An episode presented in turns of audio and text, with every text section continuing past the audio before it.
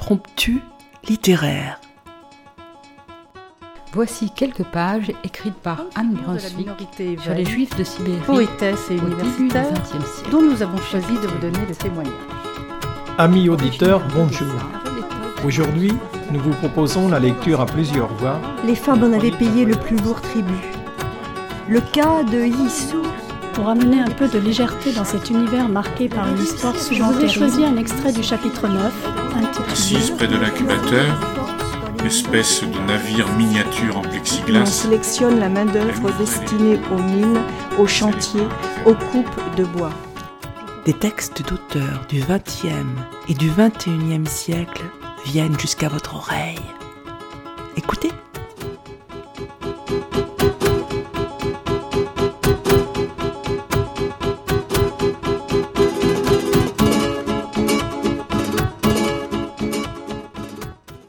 Proposons la lecture de Les délices de Tokyo de Durian Sukegawa.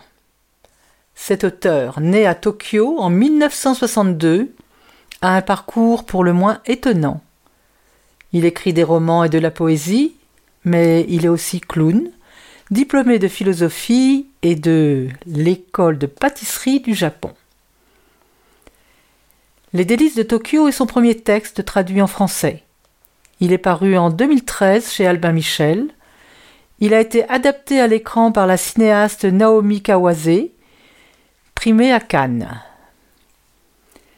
Les dorayaki sont des pâtisseries traditionnelles japonaises composées de deux pancakes fourrés de pâte de haricots rouges confits qu'on appelle le han. Tokweyoshi, une femme de 70 ans, détient le secret d'une pâte exquise. Elle va tenter de convaincre Sentaro, le jeune vendeur de dorayakis, de l'embaucher.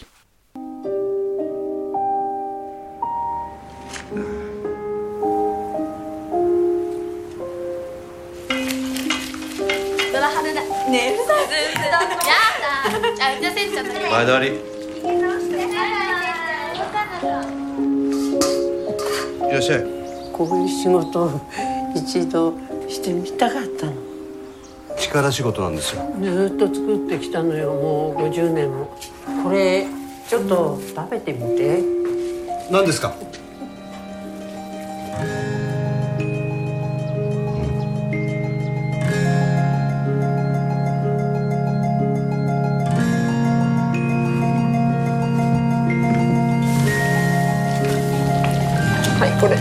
に開けてあざるにうんそっちに開けて触りに開けて一かが一一かがき上げてはいよしよし頑張りなさいよはい預けに行ったの Dora Haru, marchand de dorayaki.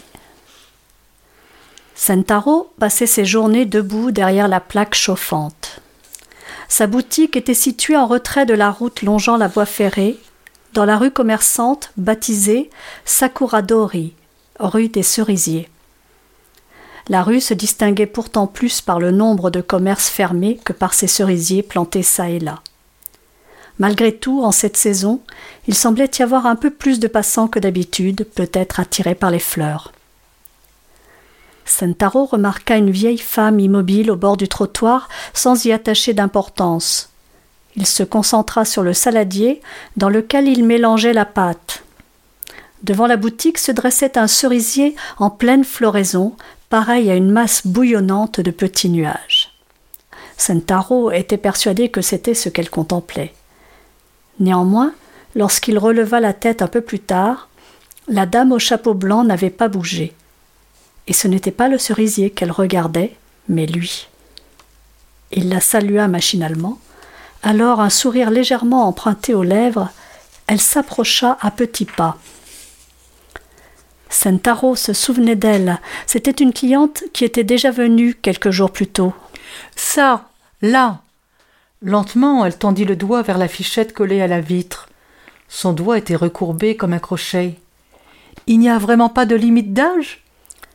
Sentaro suspendit le geste de sa spatule en caoutchouc. Vous avez quelqu'un en tête? L'un de vos petits-enfants, peut-être? Sans répondre, la vieille femme cligna de l'œil. Le vent souffla, le cerisier frémit, Des pétales entrés par la vitre entr'ouverte se déposèrent sur la plaque chauffante. Eh bien. La femme tendit le cou vers lui. Vous ne voudriez pas de moi Hein? laissa échapper Santaro. Elle se désigna du doigt. J'ai toujours rêvé de faire ce travail. Santaro rit sans même avoir le temps de se demander si c'était mal poli. Quel âge avez-vous? Soixante-seize ans bien sonnés. Comment les conduire sans la blesser Santaro cherchait ses mots en agitant sa spatule.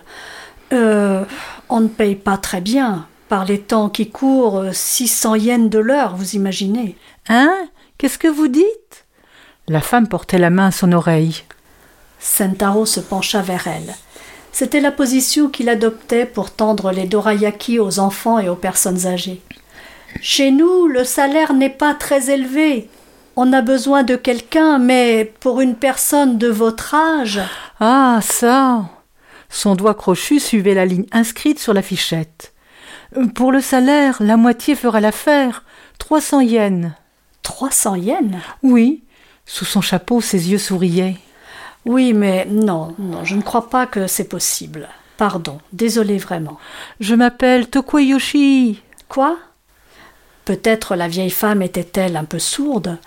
Elle semblait s'être méprise sur le sens de sa réponse. Sentaro croisa les mains sur sa poitrine pour lui signifier son refus. Je suis désolé.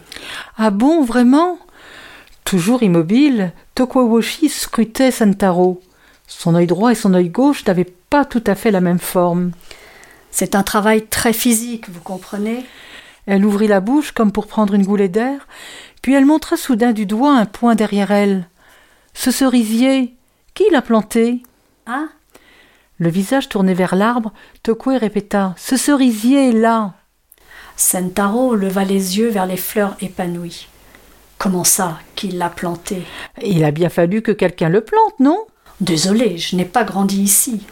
Tokwe semblait vouloir ajouter quelque chose, mais lorsqu'elle vit que Sentaro avait repris sa spatule, elle s'éloigna en lui lançant Je reviendrai. Elle se mit en route dans la direction opposée à la gare. Sa démarche était gauche, comme si ses articulations étaient raides. Sentaro cessa de la suivre du regard pour se remettre à mélanger la pâte à pancake. Chez Dora Haru, il n'y avait pas de jour de fermeture. Chaque jour, vers onze heures, le rideau de fer était levé. C'était généralement deux heures plus tôt que Sentaro enfilait son tablier. Il commençait les préparatifs à une heure très tardive. En principe, à ce rythme-là, il n'aurait pas pu s'en sortir tout seul. Mais chez Dora Haru, on procédait d'une manière particulière. Par exemple, après avoir bu du café en canette pour se réveiller, comme chaque matin, Sentaro poussa du pied le carton qui lui avait été livré jusque dans la cuisine. Il en sortit le seau en plastique de Anne, une pâte de haricots confits avec des morceaux, qu'il mélangea au reste de la veille. Ce n'était pas illégal, mais jamais une pâtisserie digne de ce nom ne se serait abaissée à ça. Congelé, le Anne se conservait bien. Sur quelques jours, il ne perdait guère ni en saveur ni en qualité. Ici, on savait en profiter. Chez Dora Haru, du temps du patron précédent déjà, il était de règle d'utiliser de la pâte de haricots industriels. Le fournisseur attitré de la boutique en livrait des seaux de 5 kilos de fabrication chinoise. Sans péricliter ni attirer les foules, Dora Haru vivotait.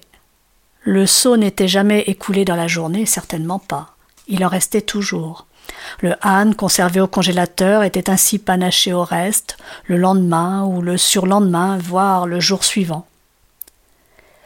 Après avoir mélangé la vieille pâte de haricots à la nouvelle, Sentaro s'attelait à la confection de la pâte à pancake. Certains fournisseurs en livraient aussi, mais comme cela revenait cher, il la préparait lui-même. Il versait les ingrédients dans un saladier, les mélangeait et mettait la plaque à chauffer. Avec une louche, il y versait des ronds de pâte qu'il alignait ensuite, une fois cuits, dans la vitrine chauffante où ils attendaient de devenir des dorayaki. Deux ronds de pâte, comme des petits pancakes, fourrés de hanne aux haricots rouges. En général, c'était alors l'heure d'ouvrir la boutique. Sentaro poussait un soupir et relevait le rideau de fer depuis l'intérieur. Il ne se mettait pas en condition pour autant, pas plus qu'il ne changeait d'expression. C'était l'après-midi. Sentaro, assis sur une chaise dans la cuisine, déjeunait d'un plateau repas acheté à la supérette. Un chapeau blanc apparut de l'autre côté de la vitre. Encore elle.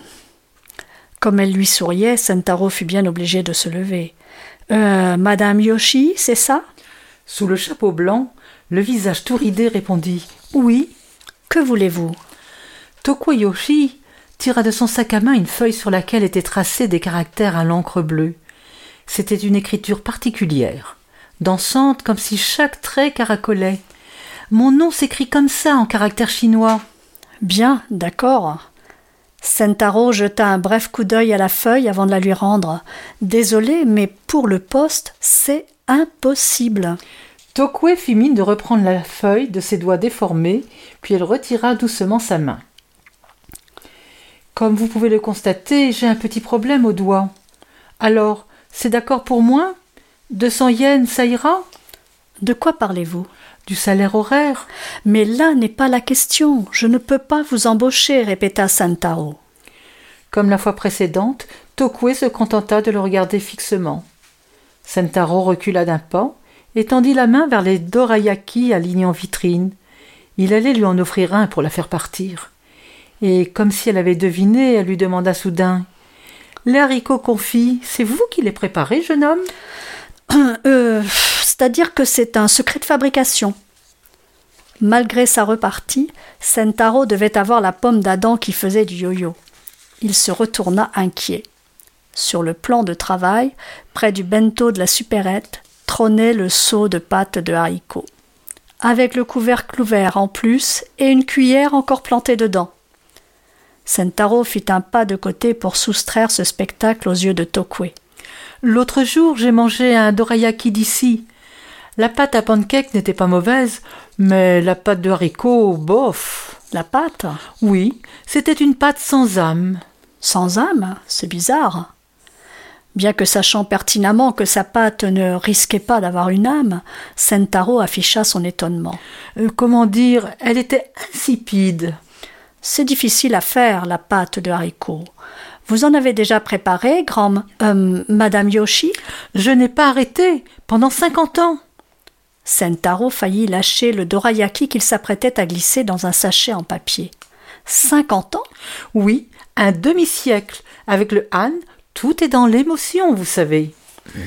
Alors qu'il tendait le sachet à Tokwe, la surprise cueillit Sentaro comme une rafale de vent soudaine. C'est cela, oui, euh, l'émotion. Mais, pardon, je ne peux vraiment pas vous prendre. Vraiment? Je suis désolée. Tokwe le regarda de nouveau fixement de ses yeux à la forme irrégulière, puis, au bout d'un moment, elle sortit de son sac un portefeuille en tissu. Ce n'est pas la peine. Pourquoi? Elle aligna des pièces de monnaie sur le minuscule comptoir devant la vitre coulissante.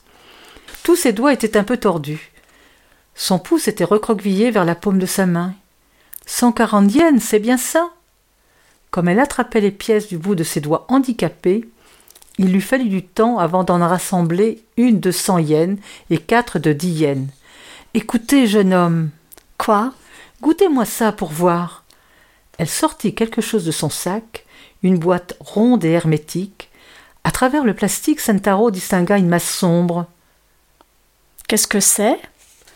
Pendant qu'il prenait la boîte, Tokwe s'était éloigné de l'aventure. C'est quoi? De la pâte de haricot Tokwe, qui s'était déjà remise en marche, acquiesça d'un mouvement de tête par-dessus son épaule et disparut au coin de la rue.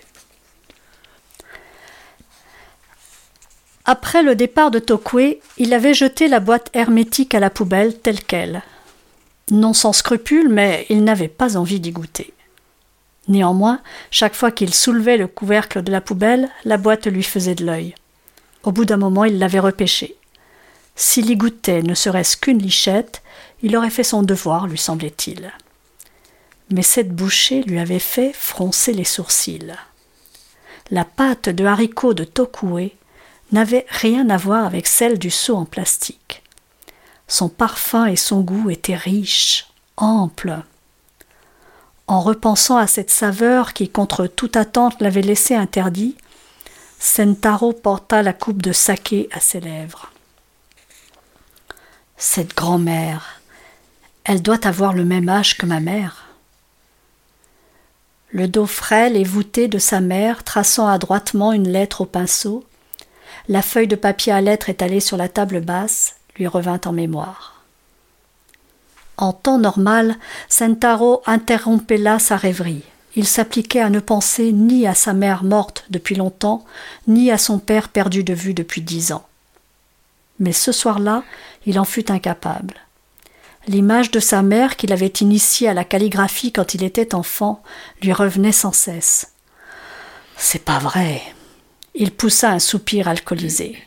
L'avenir était vraiment indéchiffrable. Il songeait au chemin qu'il avait fini par suivre alors qu'il voulait devenir écrivain.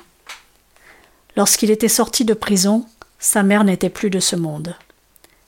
Il n'aurait jamais imaginé avoir le quotidien qu'était le sien ces dernières années. Passer son temps debout derrière une plaque chauffante à faire cuire des dorayaki.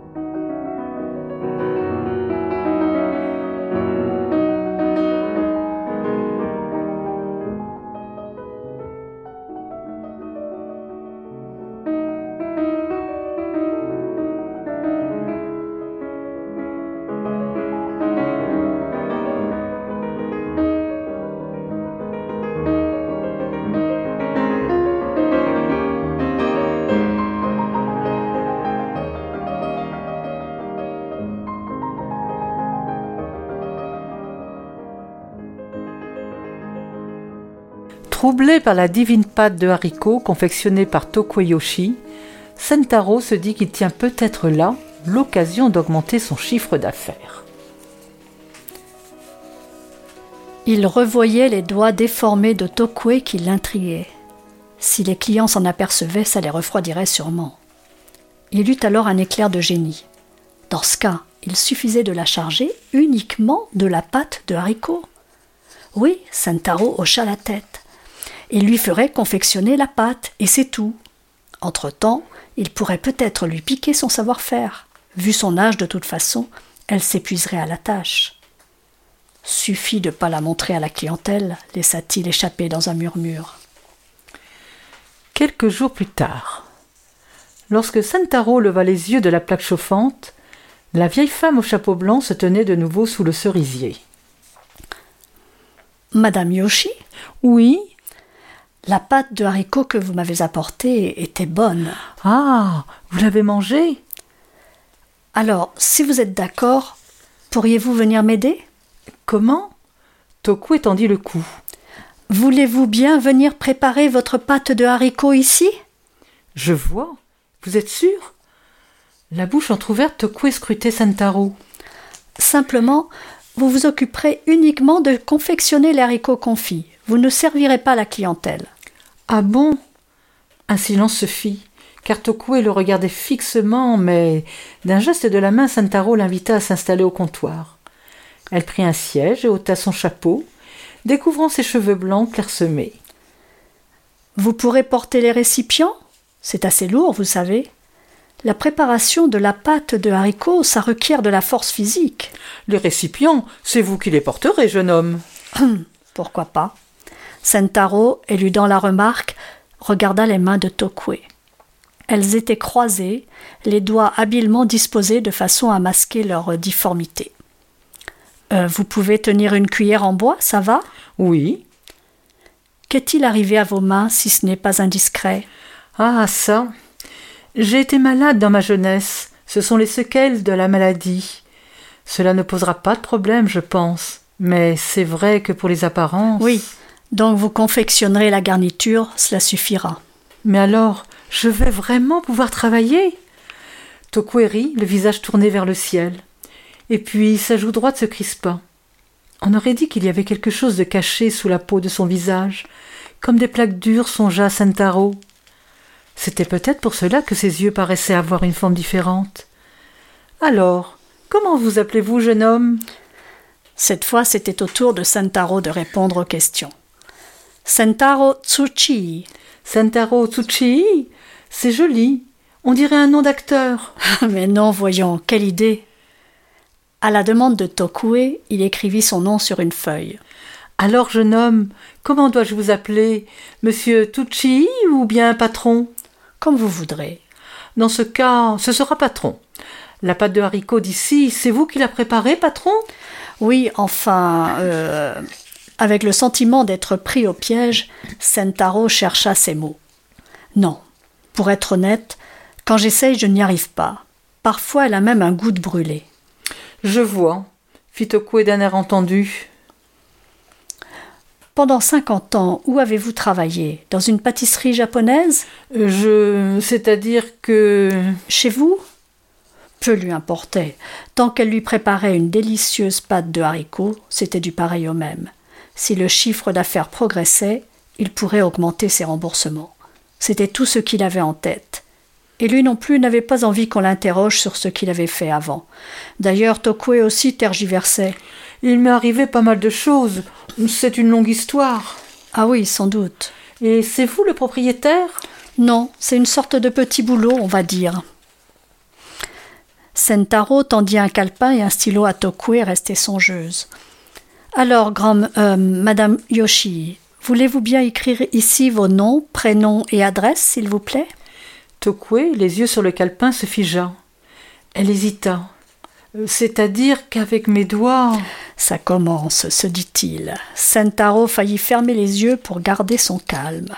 Mais Tokue s'empara du stylo. Elle traça chaque trait avec soin. La feuille portait le nom d'un quartier à la lisière de la ville. Les traits étaient si appuyés qu'ils s'étaient imprimés sur plusieurs pages d'épaisseur. En lisant cette adresse, Sentaro sentit quelque chose le titiller, mais il ne savait pas quoi. Tokue Yoshi devait commencer le travail le lendemain matin. Il était prévu qu'elle vienne un jour sur deux pour confectionner la pâte de haricots.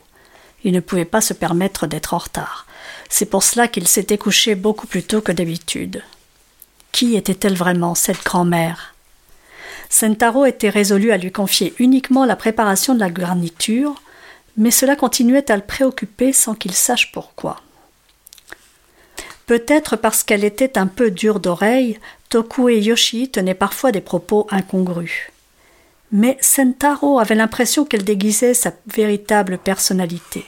Elle affichait un sourire doux, mais du fond de ses yeux jaillissait parfois une étincelle puissante.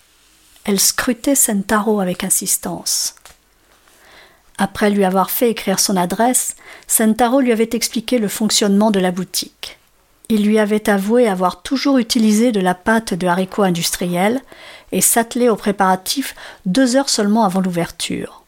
Tokue avait alors brièvement haussé le ton. Comment ça? Si vous utilisez de la pâte de haricots fraîche, il vous faut y mettre avant le lever du soleil. Mais un coup de fil suffit pour être livré. Qu'est-ce que vous racontez? La garniture, c'est crucial, patron. Euh, oui, c'est pour ça que je vous ai demandé de venir. Patron, si c'était vous le client, vous auriez envie de faire la queue pour manger des dorayaki d'ici? Euh, non. Sentaro avait essuyé une salve de critiques. Tokue avait beau l'appeler patron, il était bien en peine de lui rétorquer quoi que ce soit. Au bout du compte, il fut décidé qu'il suivrait les instructions de Tokue. Les préparatifs débuteraient à six heures lorsque Sentaro mettrait les haricots à cuire. Tokue le rejoindrait par le premier bus. Je me suis fourré dans un drôle de guépier, se dit-il, dans un long soupir en direction du plafond. C'était maintenant la quatrième année qu'il travaillait pour Dora Haru sans prendre un seul jour de congé. Mais jamais il n'avait commencé aussi tôt le matin. Pourquoi donc avait-il embauché cette femme? Peut-être avait-il fait une erreur. En plus, contrairement à sa première impression, elle avait l'air plutôt casse-pied. Ça craint. Il n'avait pas commencé que Sentaro en avait déjà assez. Il y avait aussi une autre raison à ses soupirs. Comment l'annoncer à la femme de l'ancien patron qui était maintenant la propriétaire? C'était ça le hic. Il lui cacherait l'embauche de Tokue Yoshi pendant un temps. En se retournant dans son lit, Sentaro prit sa décision. Parce que pour commencer, il ne savait même pas si Tokue allait être capable de travailler avec ses mains handicapées. Il émit un claquement de langue en direction du plafond, car cette fois-ci, le visage des collégiennes et lycéennes qui traînaient à la boutique lui était venu à l'esprit. Elles débarquaient en nombre et monopolisaient les cinq chaises du comptoir en piaillant. En plus, elles laissaient du bazar dans leur sillage. Quand elle verrait les doigts de la grand-mère, comment réagirait-elle? Ou plutôt, comment la vieille femme résisterait-elle à la sauvagerie de ses filles? Tout cela l'enquiquinait, songea-t-il. Il, Il n'arrêtait pas de se retourner dans son lit.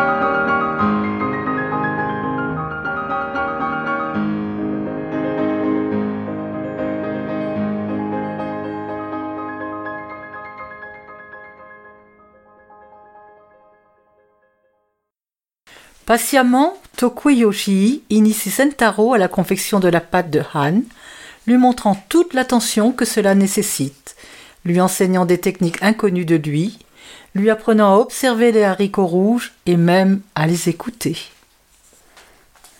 La différence de savoir-faire était flagrante, il ne pouvait que l'admettre. Alors que les haricots avaient cuit longtemps, chaque grain était bien joufflu, pas ridé. Avec la méthode de Santaro, généralement, la plupart des haricots éclataient, libérant tous leurs féculents. Ceux qu'il avait sous les yeux avaient cuit en conservant tout leur lustre. Chacun des grains, alignés en bon ordre, resplendissait. Depuis la façon de tenir la spatule jusqu'à l'inclinaison à lui donner, elle le bombardait d'instructions détaillées. Le front et le cou de Sentaro dégoulinaient de sueur et pas seulement parce qu'il se tenait devant une source de chaleur. Mais il se disait qu'en effet, elle avait raison. Quand il avait tenté de préparer sa pâte, c'était toujours à ce stade qu'il échouait. Avec cette bouillie sucrée, le fond de la casserole attachait facilement. Si on baissait le feu pour lui éviter de brûler, c'était alors le temps de cuisson trop long qui nuisait à la texture de la garniture.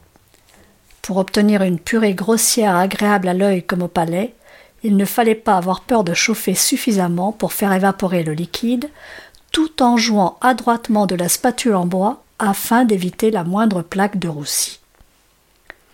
S'épongeant le fond sur la manche de son tablier, Sentaro s'escrima sur la spatule. Et alors, à un moment inattendu, il entendit. C'est bon, vous pouvez éteindre le feu. Mais c'est encore de la bouillie. La consistance est parfaite. C'est pile le bon moment. Oui, mais avec ça, le contenu du sawari était encore trop liquide. Sentaro avait beau ne pas être au point sur la préparation de la pâte, il en connaissait parfaitement la consistance. Avec cette fluidité, elle coulerait lorsqu'il la déposerait entre les deux petits pancakes.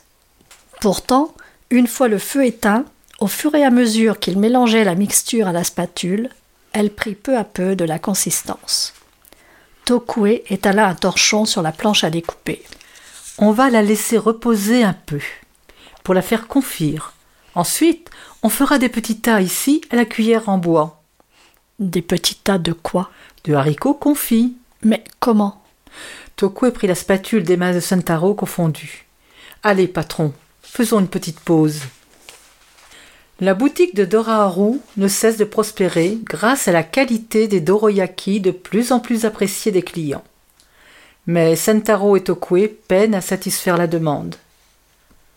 Un soir, après une journée particulièrement chaude, Sentaro fait un malaise à son domicile et ne peut se rendre à son travail le lendemain. En son absence et sans son accord, Tokwe Yoshii ouvre la boutique. Vous avez tenu la boutique, mais comment avez-vous fait pour le rideau de fer? Je n'aime pas quand il est complètement fermé, donc je l'avais un peu relevé comme aujourd'hui, et du coup un client m'a interpellé. Vous m'aviez pourtant promis de rentrer quand vous auriez terminé les préparatifs. Sentaro sentit la sueur couler sous ses aisselles. Et pour la pâte, comment avez-vous fait? Ah, ça, je l'ai fait cuire moi-même. Vous l'avez fait cuire? Vous y êtes arrivé? Eh bien, oui. Je suis désolée. Oh, vos excuses. Tokwe posa la cuillère en bois et montra le comptoir du doigt. Et puis, comme je ne savais pas comment tenir le livre de compte, j'ai écrit ici combien de dorayaki j'ai vendu. Qu'est-ce que vous avez fabriqué? C'était un tableau tout simple. De son écriture particulière où chaque trait rebiquait, était noté le chiffre d'affaires et les bénéfices. Les dorayaki s'étaient bien vendus. Vous avez fait ça toute seule? J'étais débordée. Je n'ai pas arrêté de la journée. Vraiment toute seule? Oui, toute seule. Ah, mais le rideau de fer, je l'ai ouvert avec le premier client, et pour le fermer, j'ai demandé de l'aide au dernier client. Comment s'était-elle débrouillée? À quoi ressemblaient ces rondes pattes? Avait-elle encaissé les paiements de ses doigts déformés? Qu'avaient pensé les clients? Sentaro, accablé, était à deux doigts de s'effondrer. Tokwe répétait Pardon? Non, euh, vous m'avez surpris. Vous auriez pu m'en toucher un mot quand même. Oui, mais vous m'auriez dit non, patron. Elle avait clairement enfreint les règles, mais Sentaro comprenait aussi qu'il n'était pas en position de la blâmer. Tokwe saisit à nouveau la cuillère en bois, pétrifié comme un enfant qu'on dispute. Mais si vous avez vendu ça toute seule, vous deviez être fatiguée. Oui, j'étais fatiguée. Pourtant, vous êtes revenu tôt ce matin. Oui, il était tôt. Ce jour-là, Tokwe fuguait toute la journée. En mélangeant les haricots azuki avec la cuillère en bois, elle bavarda abondamment. Patron, d'où êtes-vous? De Takasaki. Depuis que vous êtes parti, vous avez toujours vécu à Tokyo? Oui, enfin, j'ai un peu roulé ma bosse. Ah, je vous envie, soupira Tokwe. Mais non, c'est juste que j'ai traîné ici et là. Ah bon? Où ça? Oh, principalement dans la région du Kanto. Eh bien, c'est chouette quand même. Moi, quand j'étais petite, je vivais à Aichi. Aichi? Oui, sur la ligne Lida, en partant de Tokyo à Aichi. C'était vraiment la campagne. Chose impensable en temps normal, Tokwe avait quitté des yeux les haricots azuki pour regarder Santaro. Mais les cerisiers étaient magnifiques là-bas. Ah bon? C'est quel village? Euh, Eh bien.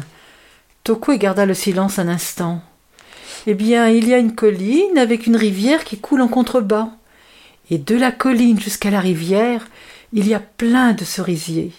Nulle part ailleurs on en trouvait d'aussi beaux. Pour une raison connue d'elle seule, Tokwe ne nomma pas l'endroit. Vous y retournez parfois? Non, cela fait des dizaines d'années. Elle secoua la tête et reporta son regard sur la bassine en cuivre. Patron, quels sont vos plats préférés? Quelle spécialité y a-t-il à Takazaki? Des spécialités Le bento d'Aruma, c'est tout. Et vous, Madame Yoshi, quels sont vos plats préférés? Aishi, c'est les nouilles au miso, c'est ça? Ou plutôt les nouilles kishimen Tokwe agita la main devant son visage en signe de dénégation. Chez nous, c'était vraiment la campagne. On préparait les pétales de cerisier en saumure, puis on les buvait délayés dans de l'eau chaude. C'était ce genre d'endroit. Ça alors, on se croirait dans un pays étranger. Le Japon de l'époque et le Japon d'aujourd'hui, ce sont deux pays différents. Sentaro hocha la tête en allumant le feu sous le fétou. Tout change, tout. Comment ça? Tokue se redressa et toisa Sentaro de la tête aux pieds. Non, mais c'est-à-dire que je. Quoi? Eh bien, j'ai des dettes envers cette boutique. Oh là là Comment dire? J'ai traversé une mauvaise passe. C'est un gros montant? Patron, vous n'êtes pas en train de vous faire rouler Non, c'est l'ancien patron qui a épongé mes dettes. Voilà pourquoi je suis ici. Ah, surveillez bien la bassine, s'il vous plaît. Rappelé à l'ordre par Santaro, Toku examina précipitamment le contenu du Savary. Pourquoi avez-vous de telles dettes, patron? Sentaro baissa les yeux sur le fétou. Au fond de l'eau, de fines bulles commençaient à danser. J'en ai honte, mais je n'ai pas toujours mené ma vie comme il faut. J'ai avancé sans savoir comment m'y prendre si on veut. Pourtant, autrefois, je voulais devenir écrivain, mais rien de ce que je faisais n'aboutissait. De toute façon, en ce moment, je n'écris pas une seule ligne. Je vois bien que c'est juste de la paresse. Pour autant, je ne suis pas non plus devenu un pro du dorayaki. Quand même, vous travaillez tous les jours. Ouais. Tokue éteignit le feu sous la bassine en cuivre. Mais sans s'atteler au rinçage, elle resta à contempler les haricots cuits. Puis elle se tourna vers Santaro. On va continuer ensemble. Je vais vous aider. Non, vous m'aidez déjà assez comme ça. Vous êtes comme une alliée puissante qui aurait fait son apparition. Cela dit, le destin n'est jamais tendre. Sentaro s'apprêtait à saisir le pot de sucre quand Tokue rétorqua, sa voix légèrement altérée. Quel destin Le destin, ce n'est pas un mot à prononcer à la légère. Hmm. Le destin, ce n'est pas un mot pour les jeunes. Avec la sensation de s'être fait réprimander, Sentaro baissa les yeux. Moi, à une époque, je suis resté enfermé. Tokue s'interrompit, secoua brusquement la tête puis commença à remplir d'eau la bassine en cuivre, comme si elle se reprochait les mots qui venaient de lui échapper. Pardon, vous vous faites du souci pour moi et moi. Je suis désolée aussi. N'y pensez plus, dit Tokue sans regarder Santaro.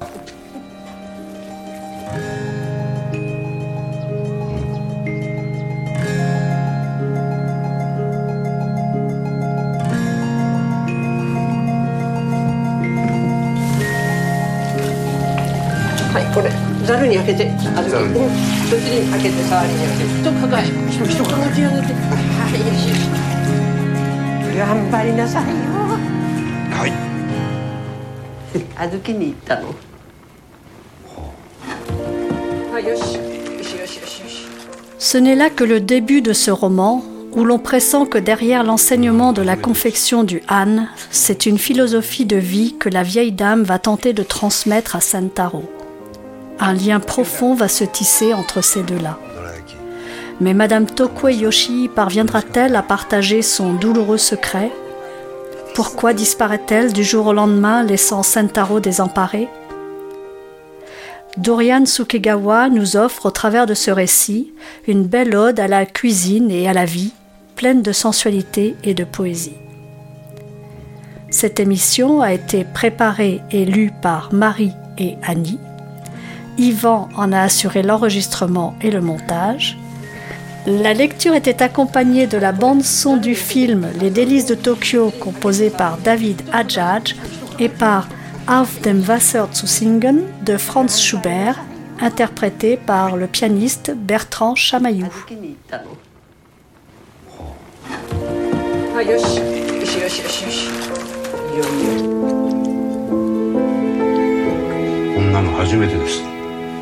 はいよしよしよしよしよしいよいよこんなの初めてです美味しいよねあいらっしゃいどら焼き乾杯したんだよ嬉しかったよですね